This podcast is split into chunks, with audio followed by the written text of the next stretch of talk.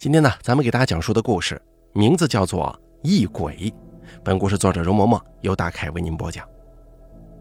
咱们很多朋友啊，也一直在问大凯，就是说你为什么这么长时间也不做容嬷嬷的故事了？不是不做，而是说容嬷嬷的故事现在每一集都非常的长，就好像今天我们要说的这个故事长达六万个字，没有办法一次性完成，咱们分成三天连载，每天讲两集，希望大家能够耐心收听。第一集。最近呢，疫情又稍有反复，这件事情使我想起很久以前家里的老人跟我说起过的一个故事。今天啊，闲来无事，我不妨把这个故事说出来跟大家分享一下。当然了，我说这个故事呢，没有任何的暗喻或者引指，一来呢给各位解个闷儿，二来呢也是想通过这个故事警醒世人，希望天佑我中华，疫病可以早日去除。从历史上来看呢，咱们中国是一个大疫不断的国家。早在几千年前，殷墟的甲骨文就已经有了疟疾、疾年等等文字的记载，这些说的就是当时大规模的疫病。到了春秋战国之时，在《尚书》和《左传》这些古籍当中，特指疫病的“痢”字，就是一个病字头下边一个万，这个“痢”字呢，更是屡见不鲜。可见当时的中国疫病频发，从官府到民间，对于这杀人于无形之中的疫病，全部都没有什么太多的可行的治疗手段。到了后世啊，这疫病更是越发的肆无忌惮。光是在历朝古籍当中记载的疫病就有数十种，如疫痢、温热、天行、痤、疫疾、大瘟、痘疹、翻沙等等等等，难以详述。而书本当中呢，对于疫病过后的现象描述的更是惨不忍睹，什么死者不可胜计，丁尽户绝，户灭村绝，因病而亡者随随便便就是数千万余，甚至十数万。而在这些冰冷的数字之后，是一个又一个鲜活的生命。那个时候的中国百姓也似乎对于这些疫病呢习以为常了，但凡天气有点反常。什么大水、干旱，或者是奇冷奇热，民间都会冒出个什么疫病来。至于什么虫灾、鼠害，闹个蝗灾、蛾灾的，更是能够在短短数日里就滋生出个什么疫病，荼毒生灵，赤地千里。有时候人们真的是忍不住去思考一个问题：这些疫病当真是自己凭空生出来的吗？还是什么人，或者说什么东西，在他们的推波助澜之下？疫病才会变得如此猖獗，横行世间呢？咱们这周的故事啊，要从家里老人认识的一位前辈说起。这位前辈姓毕，早年里啊是个闯关东的批货商，后来张作霖占了东北，整个关外呢风气特别不好，满山遍野的都是胡子柳子。惜命的毕前辈也就不敢再出关做批货生意了，直接改行卖山货。因为这位毕前辈是西北人，小时候又是个放羊的，因此使得一手好料泡子。说起这个料泡子，估计很多人都不清楚这究竟是个什么东西。其实啊，这个东西就是古人小说里的投石索，由一个兜子两端上头链接绳子而组成。这料泡子在使用的时候，使用者会将石子儿或者土块放在兜子里面。一根绳子缠绕在手上，另一根绳子用自己的拇指和食指捏住，然后旋转兜子。当旋转的速度与方向都达到一个适宜的程度的时候，使用者就会松开拇指和食指，兜子中的石子儿或者土块就可以飞出去，击向目标。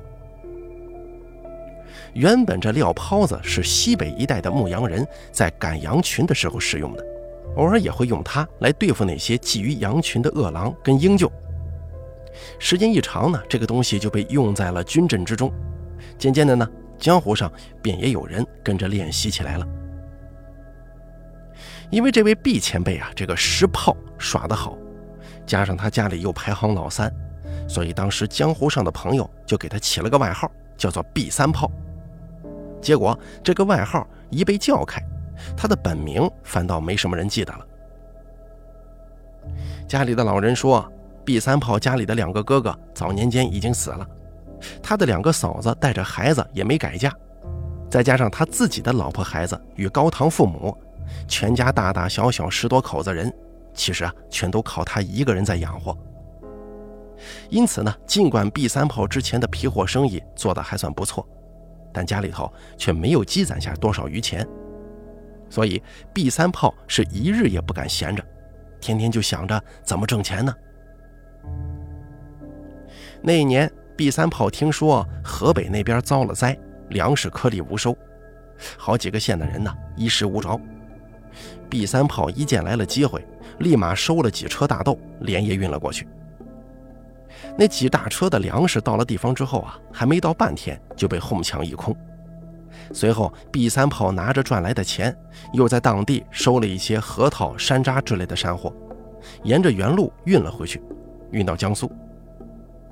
到了江苏没几天，就有人花高价钱把这几大车山货给包圆了。结果 B 三炮来回这么一趟，前前后后赚了好几倍呢。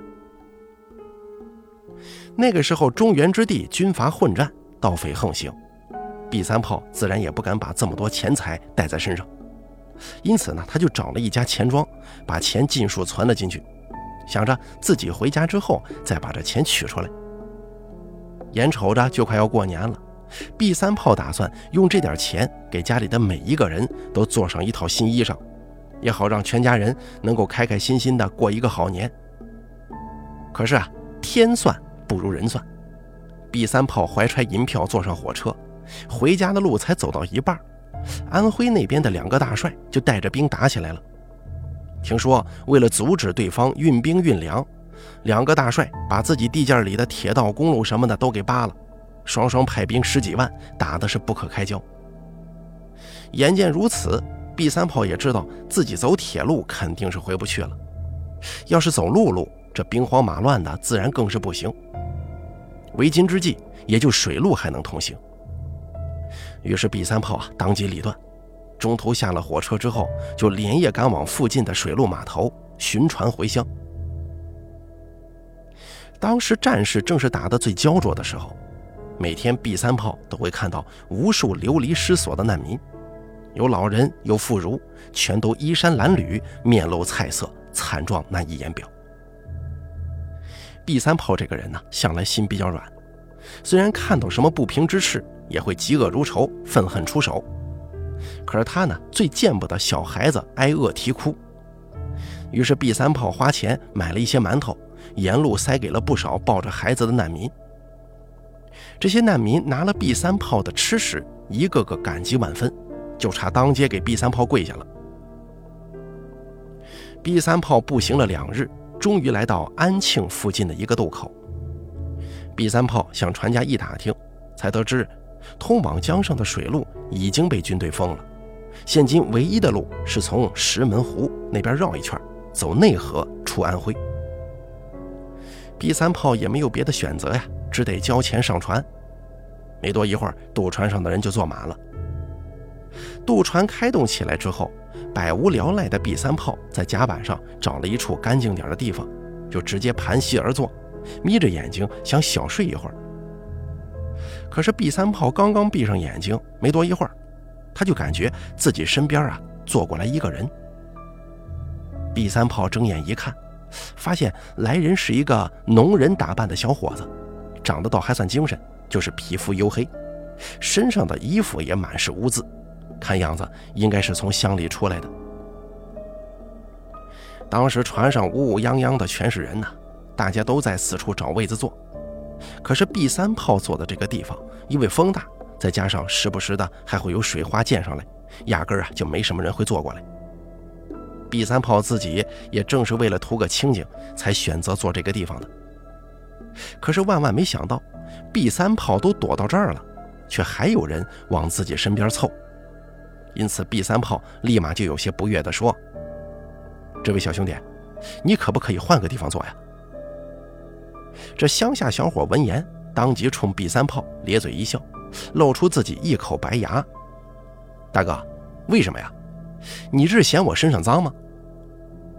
B 三炮听了乡下小伙的话，也觉得自己的要求有些没道理。人家跟自己一样都是花了钱上船的，自然就是想坐哪儿就坐哪儿，自己又凭什么去干涉人家呢？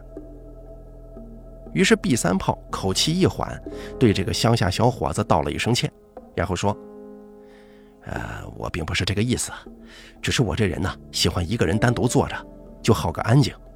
再说，你看咱们这个地方，又是风吹又是浪打，也不是什么好地儿，你干嘛非要坐这里呢？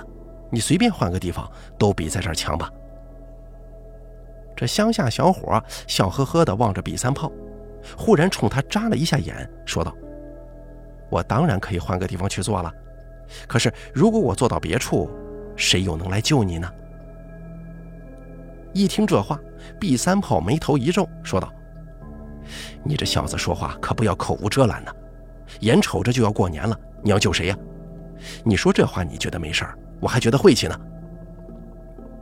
这乡下小伙子伸手在自己的鼻头上摸了两下，轻声笑道：“大哥，你可别动气呀。”你先看看在船尾蹲着的那两个人吧。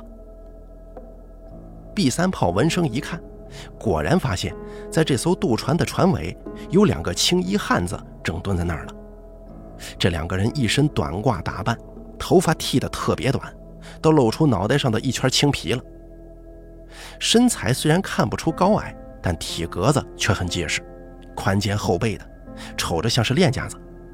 而且这两个人应该不会是什么善类。就在 B 三炮远远打量着此二人的时候，那两个青衣汉子当中有一个人突然抬头往 B 三炮这边看了一眼，正好跟 B 三炮的目光就对上了。当即那个人就避开了 B 三炮的目光，把头垂了下去，不再抬头，同时好像还跟另外一个人低语了几句。结果另外那个人立马也把头扭到了一旁。两个人就这样僵在那儿了，半天没再动弹一下。行走江湖多年的毕三炮当即就反应过来，坏了，自己已经被那两个人给盯上了。可是自己身上并无钱财，又不是什么肤白貌美的大姑娘，这两个人跟着自己图什么呀？当时 B 三炮身边的乡下小伙对他轻声说：“大哥，你应该瞧见了吧？”现在是不是相信我说的话了呢？还在发愣的 B 三炮顿时就回过味儿来了，他十分不解地对那乡下小伙子问道：“他们是什么时候盯上我的？你又是怎么知道的？”乡下小伙笑了两声，说道：“，在霍山的时候啊，他们就跟着你了；之前到怀宁的时候，他们就想动手，结果你们不是碰上从战场上撤下来的乱兵了吗？他们就没敢下手。”如今他们跟着你到了这儿，我看大哥呀，这回你应该是逃不过去了。说着话，那乡下小伙子身子一歪，半倚靠在船舷的围栏上，继续说：“他们盯上你的事儿，只要是个有眼睛的人都能看得出来，也就你自己没察觉。不过大哥，你可别怪我说你呀，我瞅着你应该也是个老江湖了，怎么被人跟了这么久都没发现呢？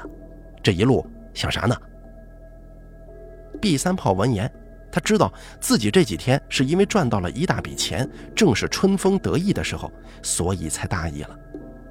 再加上碰见打仗的，心中有些慌乱，一门心思的只想着快点回家，所以压根就没留意自己身旁的变故。随即，毕三炮老脸一红，冲这乡下小伙低声说了一句：“小兄弟，谢谢你了，要不是你提醒，这回呀。”我还真说不定阴沟翻船呢。乡下小伙随即说道：“如今世道乱了，世人皆都重利轻义。如果这个时候好人再没个好报，岂不是要冷了天下人的心呢？你的事儿我要是没遇见也就罢了，可既然被我撞上了，我就不能不管。”毕三炮苦笑一声说道：“哼，你怎么知道我是好人呢？你就不怕救错人吗？”乡下小伙子咧嘴笑着说：“之前我看到你掏钱买馒头送给那些孩子，我就知道你肯定是好人。这年头还能有心思去管别人死活的人，都不会是什么坏人。不过大哥呀，你也太不小心了。江湖上的人都知道财不外露，你怎么还敢在外头这般散财呀？你以为这群人是怎么盯上你的？他们就是看到你给那些孩子塞馒头，所以才跟上你的。” B 三炮闻言一愣，犹豫片刻之后，无奈地说：“哎呀，没想到我这无心善举，倒是给自己惹麻烦了。” ”B 三炮这边刚刚发完感慨，乡下小伙子就说：“大哥，你也不能这么想啊，你行好事肯定是没错的。虽然给你惹了一些麻烦，但我呢也不正是为此而来的吗？所以咱们还是得相信好人必有好报的道理。要是连咱们这些人都不信，你说这个世道还能指望信什么呢？”乡下小伙子的这一席话，顿时把毕三炮说的是哑口无言。毕三炮万万没想到，从这乡下小伙的嘴中竟然能说出这么一番大道理。半晌之后，毕三炮才笑着说：“毕某，我还真是白活了这么些年了，居然还没小兄弟你明白事理呢。你说的是，咱们不能断了指望，这世道早晚有变好的那一天。”说完之后，毕三炮冲着乡下小伙双手抱拳，行了一礼：“小兄弟啊。”谢谢你特意给我来示警，接下来的事情啊，你就不用管了，我自己的事儿还是交给我自己解决，我就不给你添麻烦了啊。乡下小伙闻言之后哑然失笑，嘿，大哥，这有啥麻烦不麻烦的？你帮了别人，我再来帮你，指不定以后你还能帮上我呢。咱们这可是在结善缘，你用不着跟我客气。毕三炮见乡下小伙并不明白自己的意思。尴尬一笑，说道：“小兄弟啊，我并不是在跟你客气，只是你也看见了，他们明面上就已经有两个人了，瞧那模样，那身手应该都不差，暗地里还不知道有多少同伙，咱们也不清楚。说实话，要是真跟他们打起来，我也不知道自己能有几分胜算。在这节骨眼上，你又何必跟我趟这趟浑水呢？你放心，要是这一次我能顺利甩掉他们这群人。”日后要是再与你相见，一定请你好好吃上一顿。乡下小伙听了毕三炮的话，轻声说：“大哥，既然你都这么说了，那你可得把钱给准备好了呀。我看你许下的这顿酒，是逃不过去了。”说话间，这乡下小伙子脸色一沉，直接站起身来，冲着那两个青衣汉子走了过去。毕三炮见状一惊，想要阻拦。却是没能拦住，只得眼睁睁地看着那个乡下小伙子走到了青衣汉子的跟前。毕三炮生怕那个乡下小伙有个闪失，又不知道那两个青衣汉子在暗处还有多少帮手，因此他也不敢妄动，只是悄悄地从怀里把自己的投石锁掏了出来，暗中在指尖扣着一枚石子儿，静观其变。当时江上风浪很多，凛冽的江风呼啸着从渡船上疾驶而过。B 三炮看到乡下小伙站在那两个青衣汉子跟前，与他们说了两句话，可怎奈船上风大呀，，B 三炮也听不清他们交流了什么。乡下小伙说完以后，那两个青衣汉子立马就从地上站了起来，一脸惊诧地望着他。随后三个人也没再说话。只看到三个人任由自己的衣衫被江风吹得猎猎作响，身子却始终纹丝不动，仿佛像是人定在那里一样。终于，那个乡下小伙轻轻挥了两下手，也不知道又跟这两个青衣大汉说了一句什么。这两个汉子当即毕恭毕敬地对这个乡下小伙躬身行了一礼，随后他们又抬手遥遥地冲着 B 三炮作了个揖。瞧那模样，应该是跟毕三炮道歉呢。毕三炮见状，满心疑惑，下意识地对着那两个人回了一礼，却对刚才究竟发生了什么一点头绪也没有。毕三炮只是隐隐觉得这个乡下小伙子有些不一般呢，光是刚刚他对付那两个青衣汉子的手段，肯定就不是寻常人能够使出来的。两个青衣汉子对 B 三炮作完揖之后，立马扭头离去，躲进船舱里消失不见了。后来直到 B 三炮下了船，这两个人都没再露过面。那乡下小伙子目送着青衣汉子离去之后，笑盈盈地回到 B 三炮身边，对着 B 三炮说了一句：“行了，现在已经没事了，等着下船之后请我喝酒吧。” B 三炮一脸惊诧地问道：“小兄弟啊，你刚才都跟他们说了什么？他们为什么就如此轻易地走了？你你到底什么来头啊？”乡下小伙腼腆笑了一声：“大哥，我就是一个乡下种地的，我能有啥了不得的来头啊？您就别开我玩笑了。我刚才跟两位兄弟说了，说你是个好人，让他们不要再找你的麻烦。那两位大哥好在也是明事理的人。”听了我的话之后，自己就走了。刚才你不是都瞧见了吗？所以这世上啊，还是有讲道理的人的，你说是吧？B 三炮当然不会相信乡下小伙这番骗人的鬼话。可是眼见这小伙子并不想实说，他也不好再一个劲儿追问。随即，B 三炮就对着乡下小伙子干笑一声，默默地把投石锁塞回了怀里。乡下小伙见到 B 三炮手里的东西，立马饶有兴致地问道：“哎，大哥，你这东西是料泡子吧？”B 三炮闻言点了点头，但是心中不由得生出了些许疑惑。虽说这个投石锁在江湖上并非是什么稀奇的东西，很多人都认得它，但是这个料泡子却是西北那边对投石锁特有的一种称呼，别处根本就没这个叫法。这乡下小伙满嘴都是本地的土语口音，应该不是什么西北人。当即 B 三炮出言问道：“小兄弟，你也去过西北吗？”乡下小伙点了点头，说道：“前几年我去过一趟榆林，我就是在那儿第一次瞧见这个撂泡子的。当时我还跟人学过一阵子，可惜我怎么都学不好。有一回我丢出去的石头还差点砸到路人呢。”说着话，那乡下小伙就自顾自地笑了起来。B 三炮不知道他都是从哪儿来的这么多开心的事儿，从见面起就一直笑个不停，着实是个好性格呀。B 三炮又说：“这还真是巧了，我老家是吕梁的，离这榆林不远。小兄弟，这么大老远的，你跑去榆林干什么呀？”乡下小伙闻言沉默了一下。B 三炮见状，以为自己又问了什么不该问的事儿，立马改口：“哎，小兄弟，你可别多想，我就是随口一问，你不想说没关系的。”那乡下小伙听了 B 三炮之言，自己反而变得有些不好意思了，随即坦言说：“大哥，这也没啥不好说的，我那次到榆林是去接二花的。”二花？B 三炮听了之后，惊奇地问道。这这二花是你的朋友吗？乡下小伙闻言哈哈大笑，二花并不是人，不过他也确实算是我的朋友。他从小就是跟着我长起来的，说起来，我跟他应该是最亲近的。说着话，这乡下小伙伸手在自己身边的一个竹笼上拍了两下，这个就是二花了。之前 B 三炮一直在闭目养神。被吵醒以后，全部注意力都集中在了那个乡下小伙身上，并没有留意他身旁携带的东西。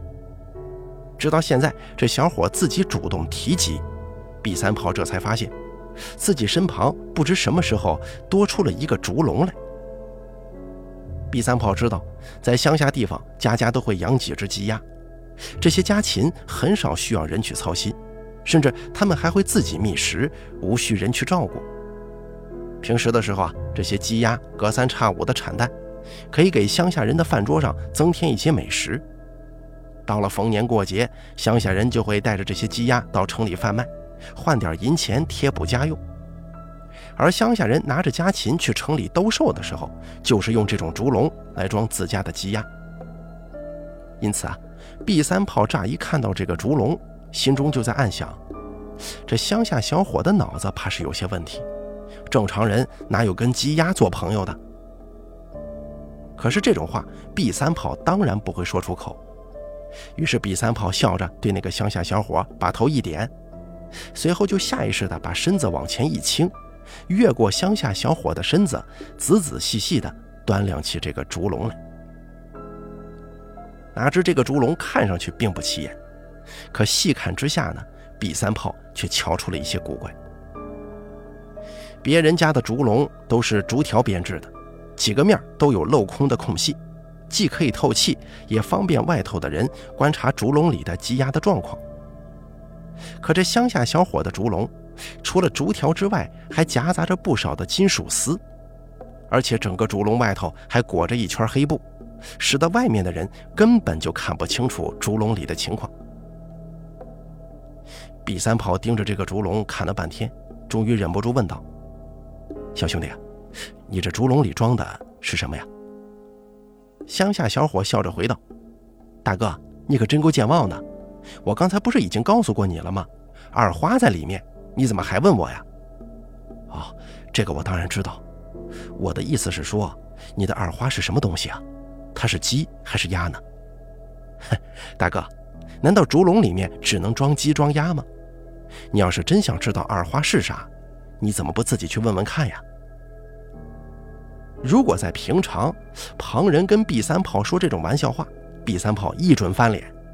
让他去跟一个畜生说话，这不是明摆着拿他当消遣吗？可如今这话呢，是从乡下小伙口中说出来的。毕三炮还真没把这话太往深处想。虽然相处的时间很短，但毕三炮已经知道这乡下小伙是个爽朗之人，不喜欢那种在话里暗藏珠玑的事儿。毕三炮依着乡下小伙之言，煞有其事地蹲到竹笼跟前。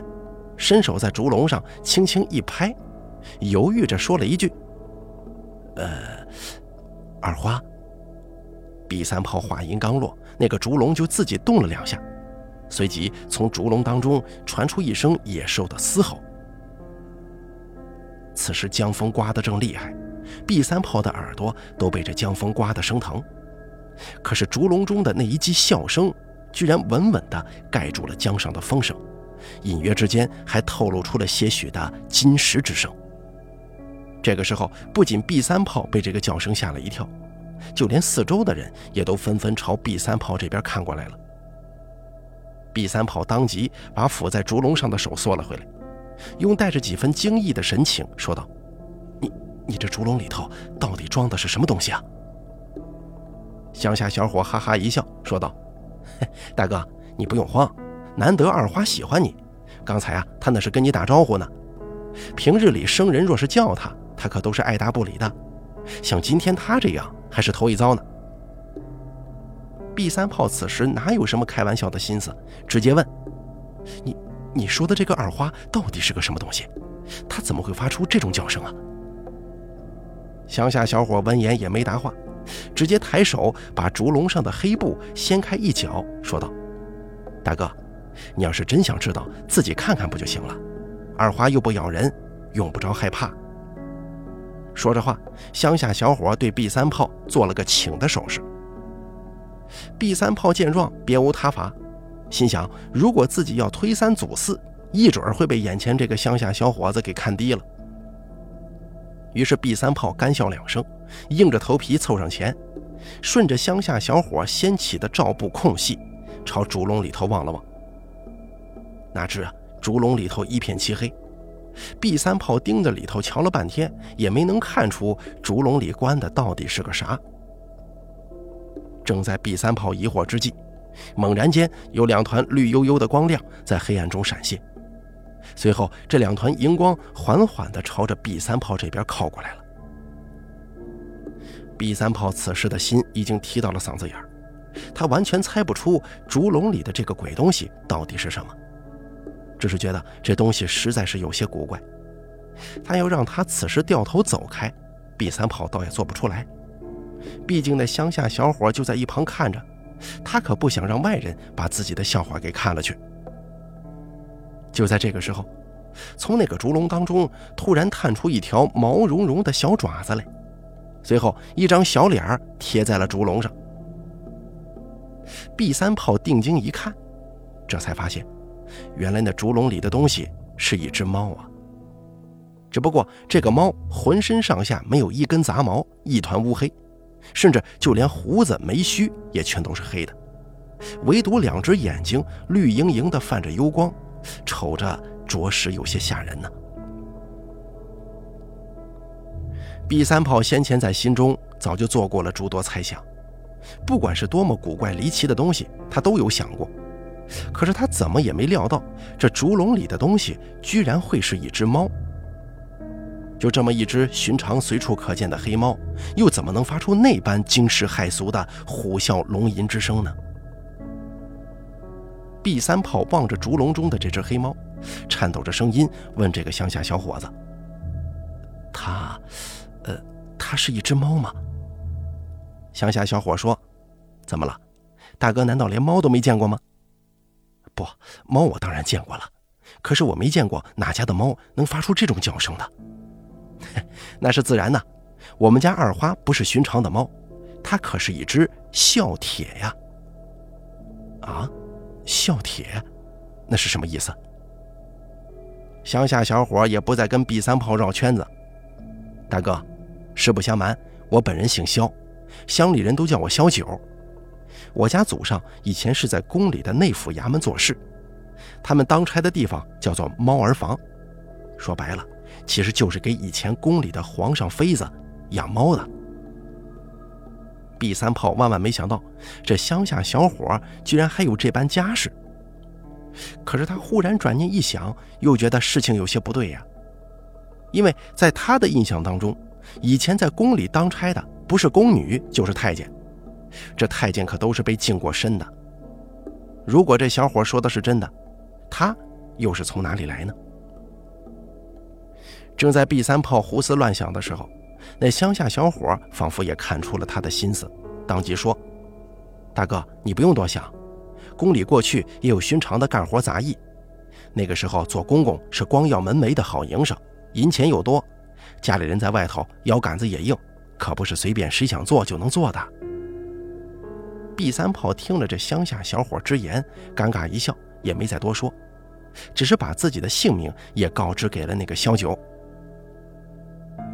这位叫做萧九的乡下小伙闻言，与 B 三炮招呼了一声，又继续说毕大哥，想必我不说你也会知道，过去宫里的规矩多，养猫自然也跟老百姓不一样。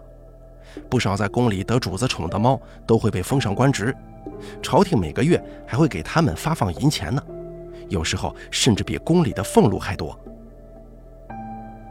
萧九告诉毕三炮。宫里那个时候会根据每只猫的品相给它们起一个特定的名字，比如通体纯白，唯有尾巴是黑的猫被叫做雪里脱枪；但如果是满身皆黑而尾尖有一点点白，则被叫做垂珠。再比方说，通身雪白有黄点儿的那种，名为绣虎；全身黑有白点儿那种呢，叫金钱梅花；黄身子肚皮是白色的，叫做。金背银床，而通身白，唯独尾巴黄者，叫做金簪插银瓶。再比方说，躯身背黑，而肚子跟爪子是白的，叫做乌云盖雪。如果仅仅四个蹄子发白，则名叫踏雪寻梅。而通身黑白，仅背上一点黄毛的，叫做将军挂印。这个萧九显然是个猫痴，爱猫如狂，就这样絮絮叨叨的拉着 B 三炮说了小半天。突然间，他自己反应过来了，于是只见萧九腼腆一笑，对 B 三炮说：“哎呦，B 大哥，对不住啊！你看我这老毛病又犯了，每次一说起猫，我这话头就止不住了。”说话间，萧九指了指竹笼里的那只黑猫，像二花这种通体全黑、没有任何杂色的猫，就被叫做笑铁。笑是虎啸龙吟的啸，铁是铁锹的铁。而且更难能可贵的是，二花还是一只四象的母猫啊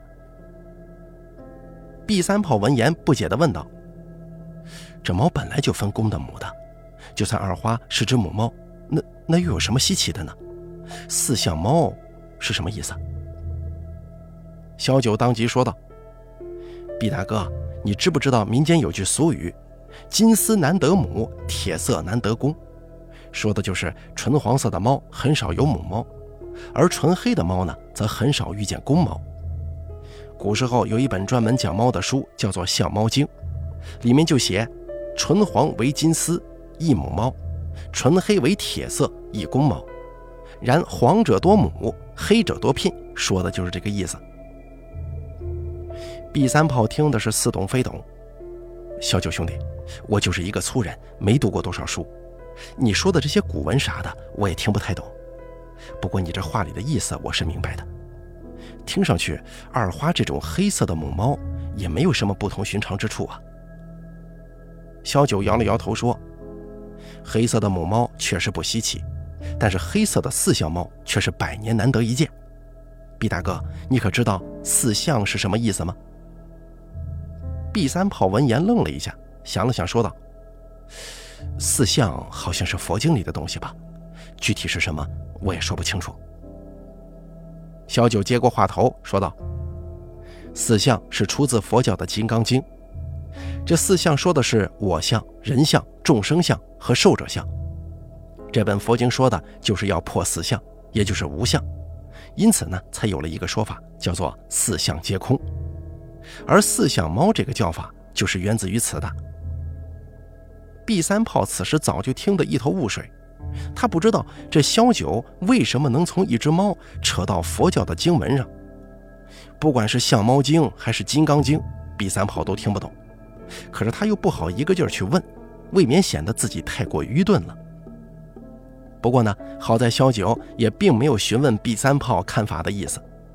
只是停顿了一下，又自顾自地继续说：“四象猫都是通体全黑的母猫，这种母猫每次只会生育四只幼崽，而这四只幼崽满身光秃秃的，没有一根毛发。